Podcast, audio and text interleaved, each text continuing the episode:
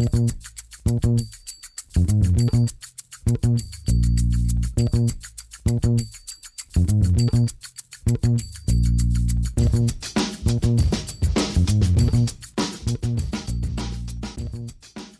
damit hallo und herzlich willkommen zu Football Rausch. Äh, mein Name ist Tim Rausch und äh, ihr seht schon im Titel Ravens Free Agency Fahrplan und dafür habe ich mir einen ganz besonderen Gast eingeladen. Ich glaube, der ein oder andere dürfte ihn noch kennen. Äh, er ist lange, lange weg gewesen. Jetzt ist er wieder da. Hallo Rahman, hi.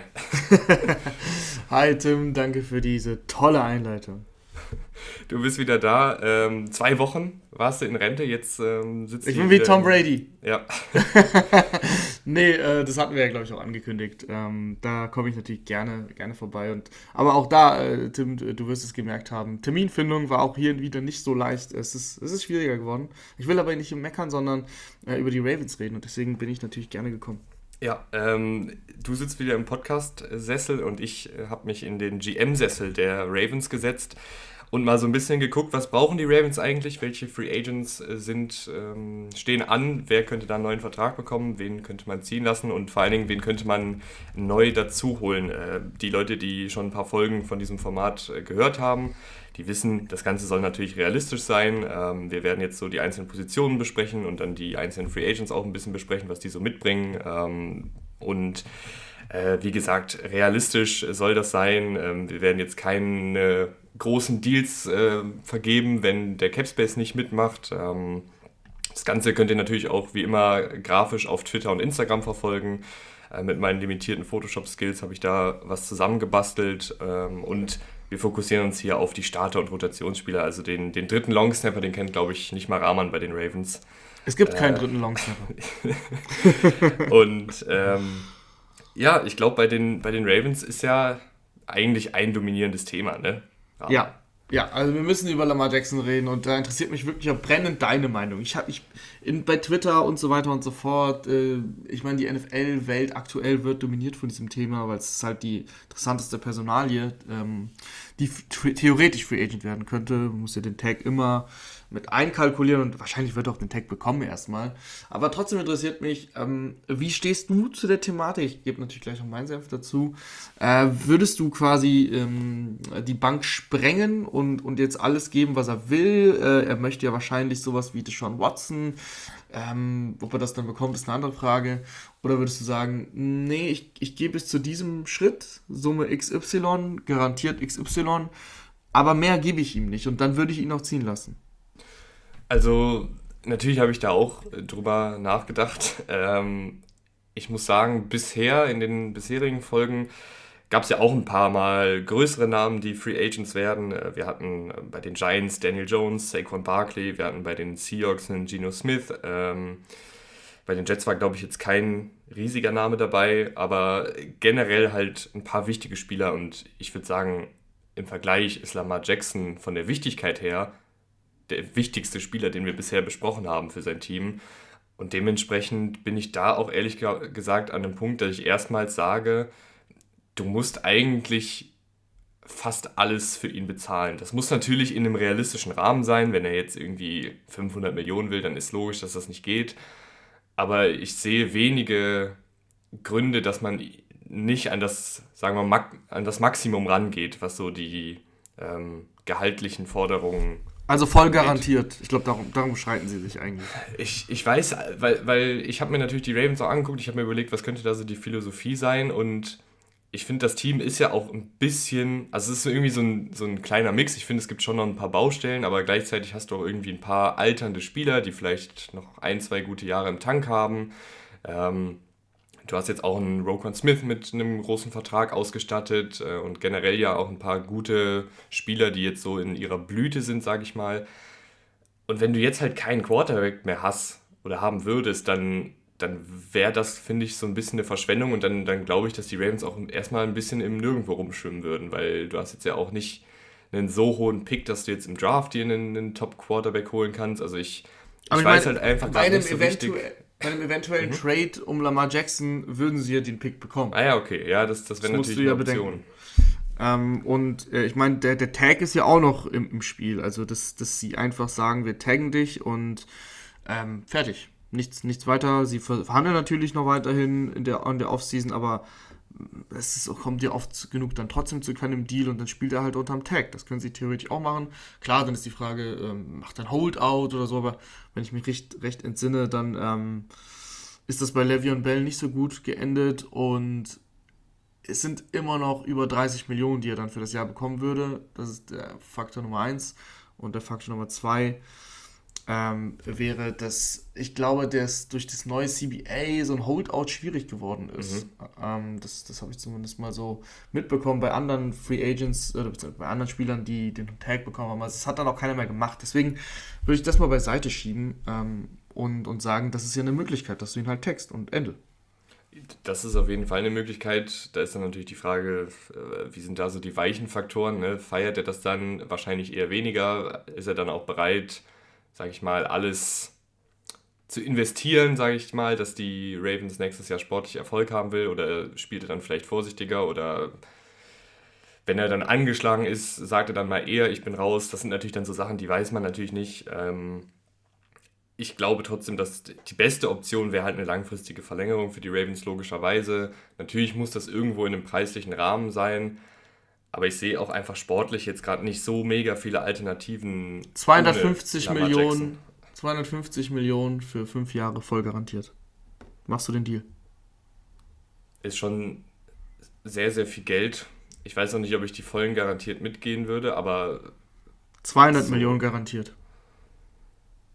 Über fünf Jahre, ja, wieso nicht? Also, das ist. Ja, okay, das ist dann Statement. Ich, ich, ich glaube, ich würde es machen, oder? Ja. Willst, willst du es machen? Ja, natürlich, ich bin Lamar Ultra. Ja, aber ähm, nee, ich, ich sehe es sicher wie du. Also, ähm, was, sind die, was sind die Alternativen? Kannst du ihn taggen? Ja, ich sehe auch den Punkt, den du hattest, ähm, dass er dann vielleicht nicht komplett invested ist. Ich glaube schon, dass, dass er dann, also ich glaube, ja, du verärgerst ihn halt, natürlich. Und du weißt nie, wie dann, wie dann Mensch äh, reagiert. Also ich glaube nicht, dass er jetzt irgendwie dann Halbgas spielt, aber es ist ein Risiko. Und dann wird es beim, beim nächsten Jahr ähm, mal schwieriger. Dann musst ja wieder ihn taggen oder wieder, und dann wird der Tag übrigens sehr teuer, also dann sind es auch 40 Millionen plus, glaube ich, wenn du ihn im zweiten Jahr taggst. Ja, und dann kannst du ihm auch gleich das, äh, den, den fetten Deal geben. Ähm, es ist ja auch so eine Vertrauenssache. Und, und wie du gesagt hast, ich glaube, dass die menschlichen, die weichen Faktoren dann, äh, ja, die, die auch eine Rolle spielen, die wichtig sind, darunter leiden würden. Deswegen bin ich auch dabei. Also äh, verlänger ihn. Ähm, die Frage ist, was will er genau? So richtig ist das nicht rausgekommen, was ich so lese.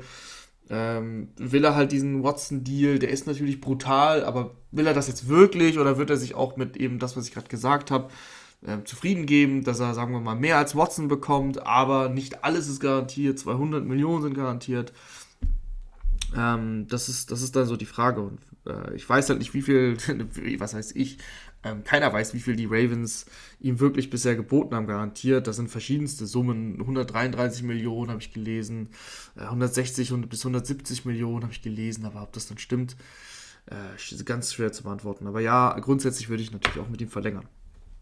In unserer Welt ist er jetzt hier an das Team gebunden und ich finde auch die Frage, ob er verlängert oder nicht verlängert, bestimmt ja dann auch, was du sonst so machen willst. Also ähm, du wirst jetzt sehen, Rahman, dass ich natürlich ein paar Moves gemacht habe, die ja dann jetzt auch eher, die ich eher machen würde, wenn ich weiß, ich habe einen guten Quarterback und ich spiele jetzt hier um den Titel. Die würde ich jetzt nicht machen, wenn ähm, klar ist, dass das jetzt ein Übergangsjahr wird ohne Quarterback, wo du eh um nicht viel spielst, sondern das sind jetzt schon hier und da so ein paar All-In-Moves, keine super risikoreichen Moves. Äh, generell kann ich sagen, in der Offensive und Defensive habe ich nochmal so ein bisschen diesen Verjüngungsprozess angeschoben, den die Ravens ja auch letztes Jahr so ein bisschen mit, mit all den Rookies äh, hatten, mit ein paar, paar jüngeren Spielern hatten, die in Starterpositionen gerutscht sind. Also ich habe einen Justin Houston ziehen lassen, ich habe einen Jason Pierre-Paul ziehen lassen. Die haben natürlich irgendwo auch noch ihre Qualität auf dem Rasen gehabt letztes Jahr. Aber ich finde, da ist es einfach an der Zeit, dass da jetzt mal ähm, jüngere Spieler ran dürfen, oder? Ups. Ähm, ich war ja so lange raus aus der Podcast-Bubble, dass ich vergessen habe, dass man sich mutet und entmuten muss. Nee, ähm, äh, gehe ich voll mit. Äh, du hast ja Ojabo gedraftet äh, letztes Jahr in der zweiten Runde, lang, sehr langsam rangeführt letztes Jahr. Da muss man dann sehen, ähm, wie, sich das, wie sich das weiterhin entwickelt, auch im Training Camp. Ähm, und dann kannst du immer noch so Veterans äh, spät sein. Also so ein, so ein Houston, der hat mir schon gefallen bei den Ravens. Ähm, aber da bist du, glaube ich, jetzt, da musst du jetzt nicht an Tag 2 der Free Agency zuschlagen, sondern da kannst du auch bis in den Sommer warten wahrscheinlich. Und von daher ähm, finde ich, das ist, das ist jetzt nicht so ein, so ein elementarer Move, aber grundsätzlich äh, die Philosophie jetzt mit den Jungen zu arbeiten und auf die zu setzen, finde ich gut.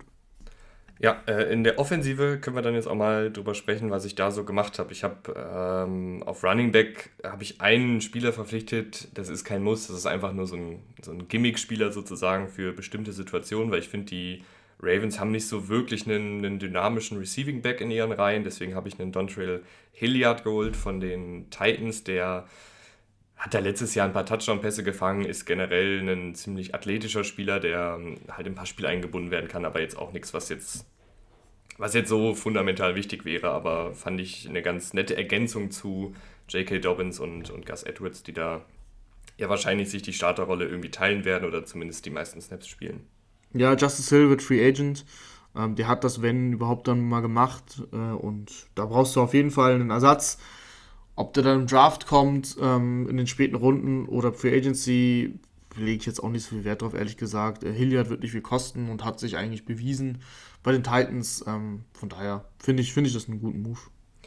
Offensive Line, ähm, beziehungsweise Thailand kann ich sagen, Thailand habe ich nichts gemacht. Da hast du ja Mark Andrews, da hast du Isaiah Likely, du hast noch einen Charlie Cola gedraftet letztes Jahr. Also da bist du ja echt gut und breit aufgestellt. Ähm, Offensive Line musste ich auch nicht viel machen. Ich finde, die steht auch mit, mit Morgan Moses und Ronnie Stanley auf Tackle. Dahinter hast du noch Patrick McCurry und Daniel Falele, äh, die reinspringen können, wenn, wenn sich einer verletzt beispielsweise.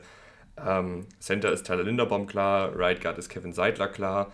Ähm, hinter Tyler Linderbaum habe ich noch äh, Tristan äh, Conan Castillo verlängert, der noch ein junger Guard, Schrägstrich Center ist, hier und da auch mal Einsatzzeiten bekommen hat, das auch ganz ordentlich gemacht hat. Finde ich einfach gut, so einen, so einen Spieler zu haben, der ist auch noch keine 25 ähm, und wie gesagt in limitierter Rolle, sehr, sehr limitierter Rolle, hat bisher äh, knapp 300 Snaps gespielt in der NFL, sah der aber ganz ordentlich aus. Und ähm, ich habe mit Ben Powers noch verlängert, äh, weil Ben Powers äh, das, finde ich, ganz gut gemacht hat. Ist äh, besonders, was die, was die Technik im, im Passblocking angeht, hat er letztes Jahr einen Schritt nach vorne gemacht, aber generell halt ein, ein stocksolider Guard, der da über die letzten drei Jahre ähm, fast 2000, nee, knapp über 2000 Snaps gespielt hat und das einfach gut gemacht hat über die letzten Jahre, finde ich. Ja, absolut. Ähm, auch da gehe ich mit. Jetzt dachte ich, ich hätte mich gemutet. ähm, nee, auch da gehe ich mit. Äh, es gibt auch gar nicht viel, viel zu, rum zu diskutieren. Äh, wenn du beim Ben Pause nicht verlängerst, musst du ähm, im, im, im, Draft wieder zuschlagen oder eben ähm, in der Free Agency einen anderen Spieler vielleicht auch teurer bezahlen. Äh, ich glaube, Ben Powers äh, wird auch nicht für allzu viel Geld ähm, verfügbar sein und dann ist es doch, macht das doch Sinn.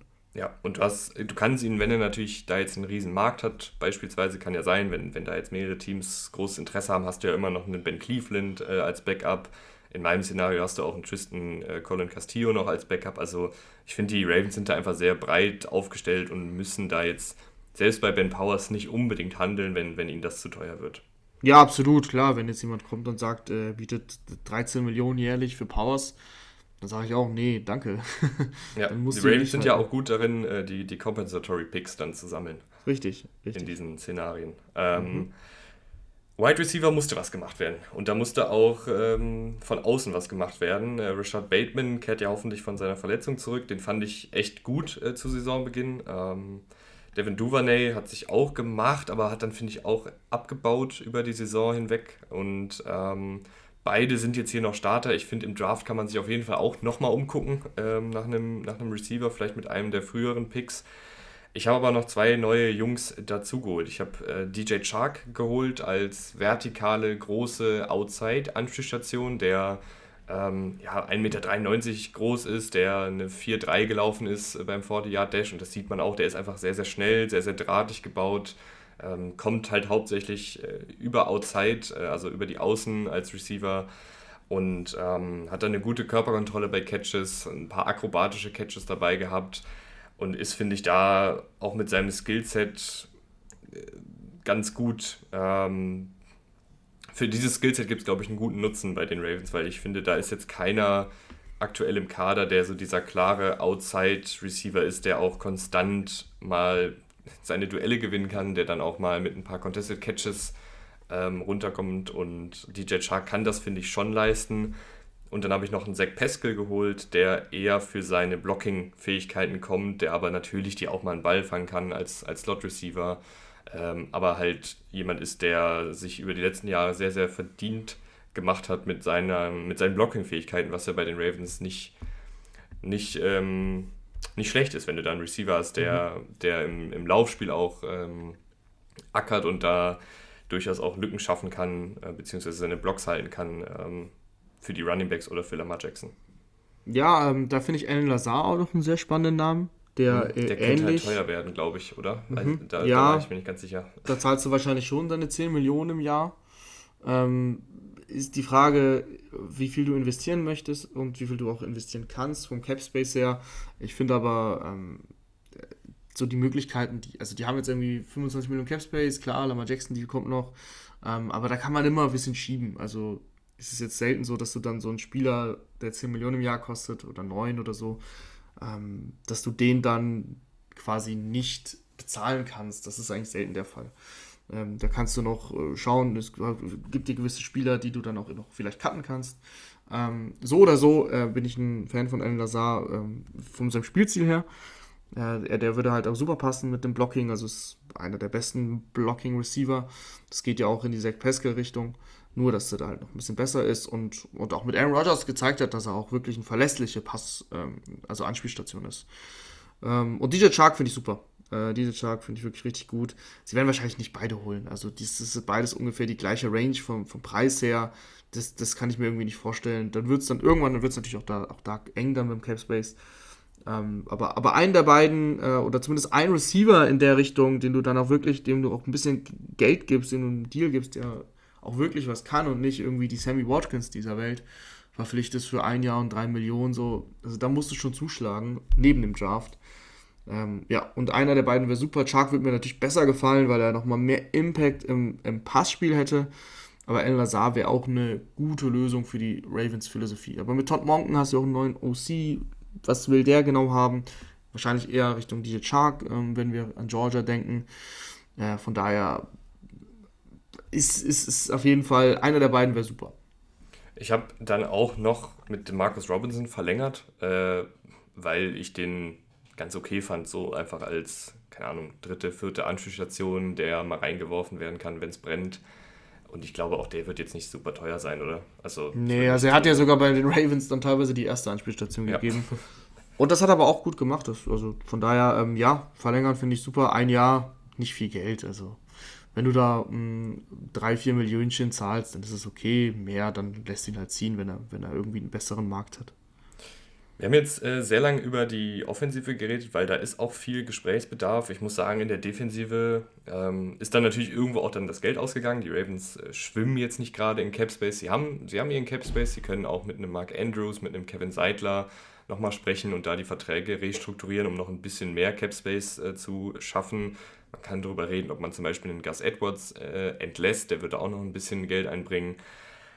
Aber dann, wenn man jetzt natürlich hier guckt, äh, Lamar Jackson Verlängerung, Ben Powers Verlängerung, DJ Chark, Zach Pascal verpflichtet, geht irgendwo das Geld aus und ähm, das ist aber auch okay, weil die Defensive, finde ich, über weite Strecken so steht und letztes Jahr ja schon sehr gut war und einfach jetzt nicht so krassen Qualitätsverlust hat, äh, dass man jetzt sagt, okay, die, die brechen jetzt sonst ein, wenn man da jetzt nicht groß Geld investiert. Du hast immer noch eine sehr, sehr gute Kadertiefe, finde ich. Gerade in der Defensive Line habe ich ja, super viele Spieler gesehen ähm, bei den Ravens, die da, die da starten könnten, die wahrscheinlich auch irgendwie reinrotieren. Ähm, Defensive Tackle hast du Calais Campbell, Justin, Mad Justin Madubuike, äh, Travis Jones, den letztjährigen Rookie. Du hast auch noch Michael Pierce, der, der letztes Jahr ja lange verletzt war.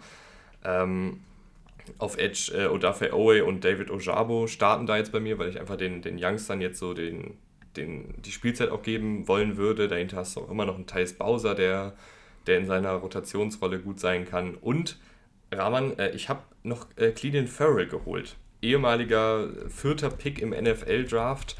Komplett untergetaucht. Ich fand aber, auch wenn er natürlich diesen, diesen Bust-Stempel hat, ähm, also Draft-Flop-Stempel hat, und jetzt in der NFL natürlich nicht den, den ganz großen Durchbruch bisher gemacht hat, fand ich ihn trotzdem gerade so in der Laufverteidigung immer ganz gut. Ich glaube, er hatte auch irgendwie Pech gehabt, dass da relativ viele Coaching-Staff-Changes waren, dass da John Gruden ihn damals, glaube ich, auch irgendwie loswerden wollte. Ähm, also ich glaube, dem ist bei den Raiders einfach auch viel ähm, Pech entgegengekommen und äh, ich fand ihn aber wirklich immer ganz okay, wenn er auf dem Feld war. Das war natürlich jetzt nichts Besonderes, aber es ist ja immer noch ein junger Spieler, der, der durchaus auch Talente hat, der auch ein gewisses athletisches Potenzial noch hat und der in der Liga, finde ich, auch schon gezeigt hat, dass er durchaus seine Snaps spielen kann. Das ist natürlich dann jetzt nicht das High-End-Produkt, aber so in der Rotationsrolle, wieso nicht, habe ich mir gedacht.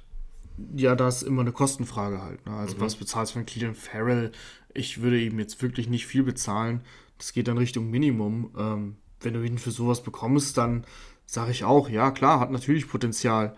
Ähm, und in der Ravens äh, Defensive Line, ähm, da, oder beziehungsweise allgemein der Ravens Defense, ist ja häufig so, dass du da mehr Chancen bekommst als in anderen Defenses, ähm, weil, weil die Qualität um ihn herum halt dann gut wäre. Ähm, aber ja, wie gesagt, also ich würde jetzt keine 5 Millionen für den bezahlen, ehrlich gesagt. Ich hatte da jetzt auch an so einen, keine Ahnung, ein Jahr, drei Millionen Proof-It-Deal gedacht oder sowas. Das, das sieht man ja ganz gerne mal. Ähm, mhm.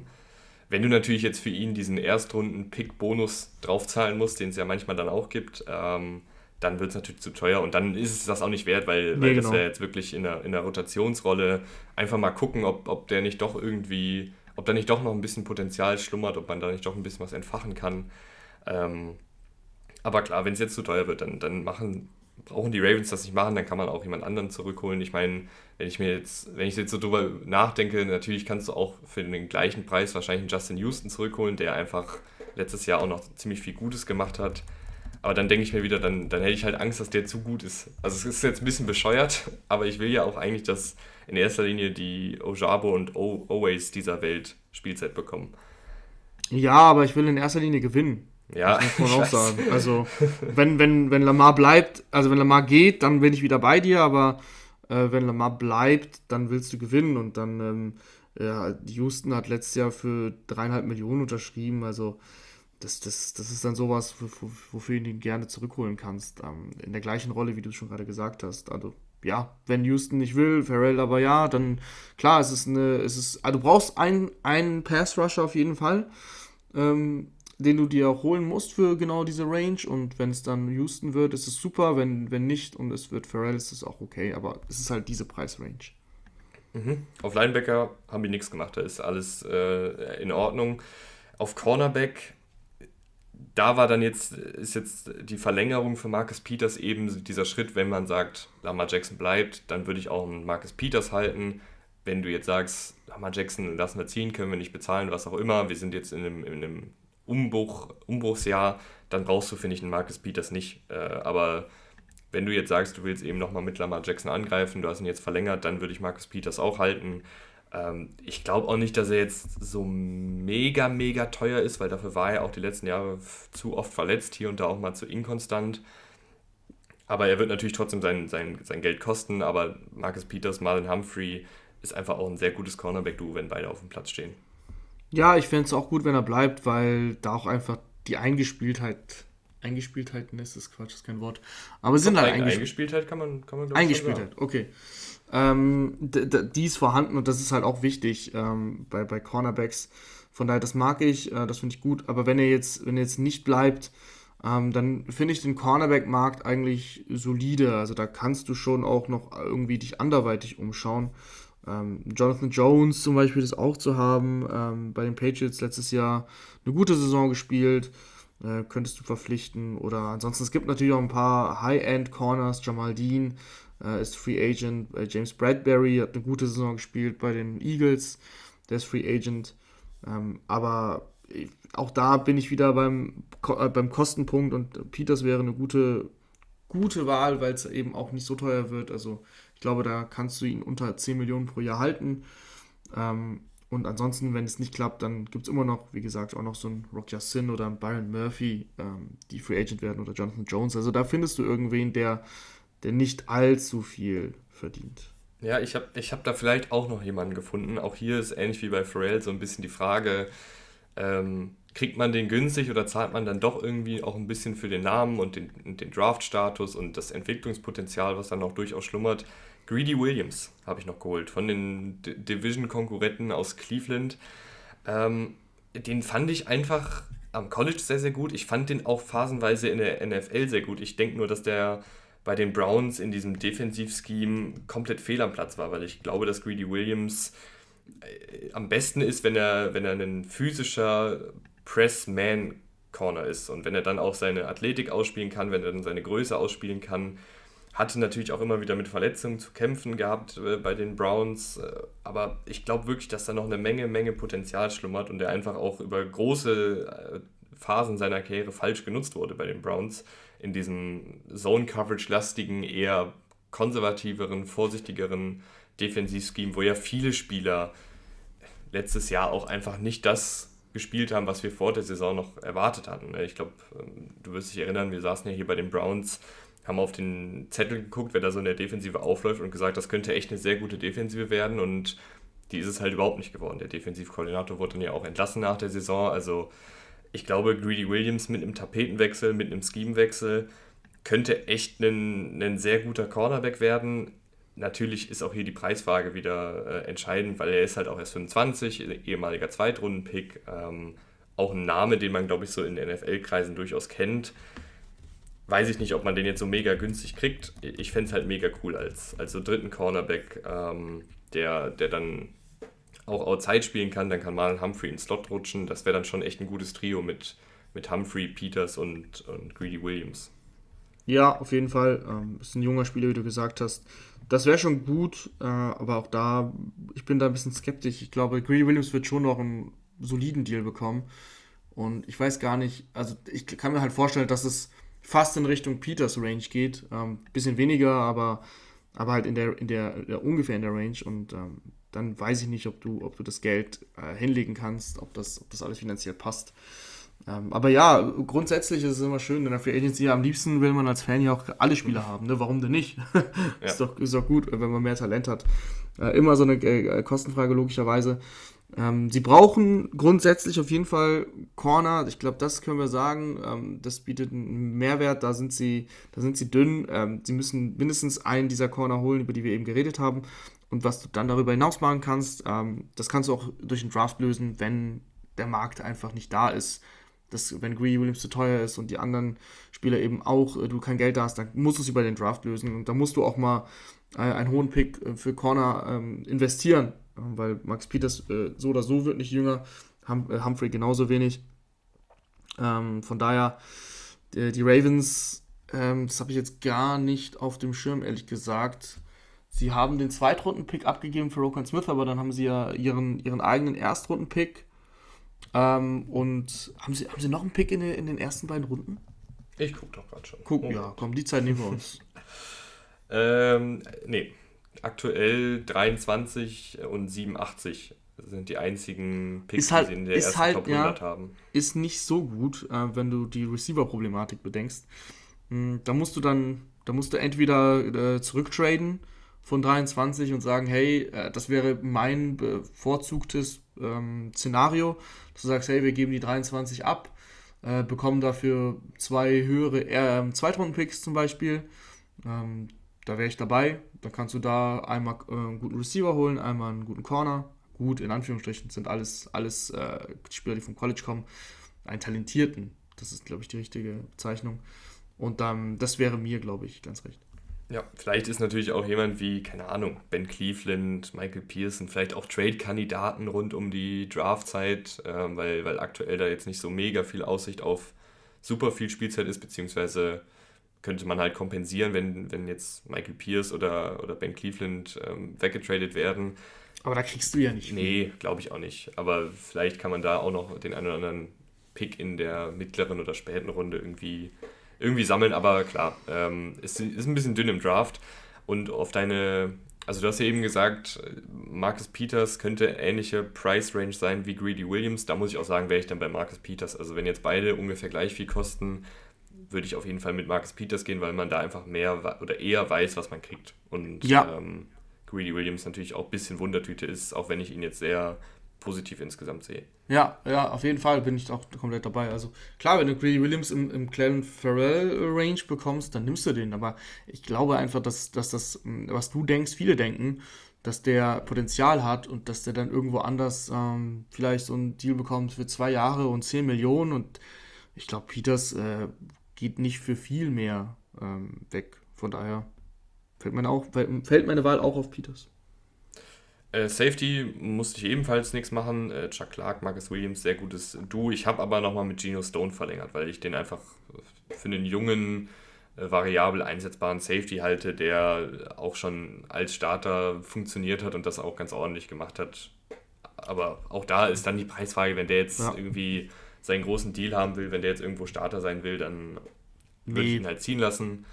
Ähm, aber finde ich irgendwie, ich finde ihn halt einen ganz, ganz soliden Spieler so. Ähm, Nee, es, ja. also ich glaube nicht, dass der irgendwo ähm, super viel Geld bekommt. Safety Mark immer so schwierig.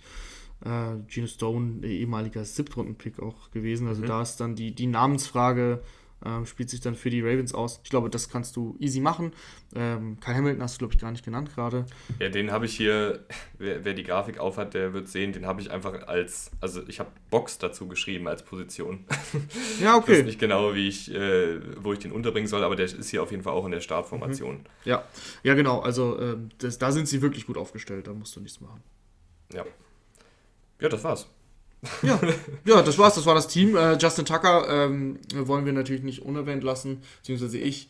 Äh, jeden, jedes Mal, wenn ich einen Mistkick sehe, egal in welchem Spiel, denke ich mir, appreciate Justin Tucker. Und ich finde, damit ähm, können wir den Podcast auch beenden. Ja, Rahman, vielen, vielen Dank äh, fürs Vorbeischauen. Ihr da draußen, vielen, vielen Dank äh, fürs Einschalten. Die nächsten Folgen werden sich dann nicht mehr um die teamspezifischen Angelegenheiten drehen, sondern da werde ich ähm, Free Agency, die besten Spieler in der Offensive, Free Agency, die besten Spieler in der Defensive mal beleuchten. Ein paar davon sind natürlich jetzt hier auch schon aufgetreten.